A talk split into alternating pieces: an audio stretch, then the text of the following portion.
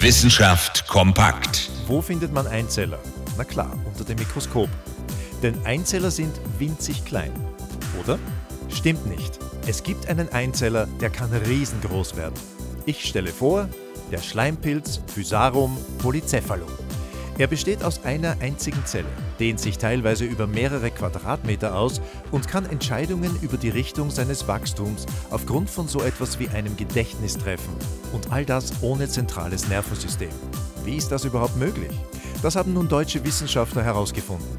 Der Organismus verwebt dazu über Botenstoffe Erinnerungen an Nahrungsorte in seinem netzwerkartigen Körper. Die Fähigkeit, Informationen zu speichern und abzurufen, das können nur Lebewesen, die ein Nervensystem besitzen. So dachte man bisher.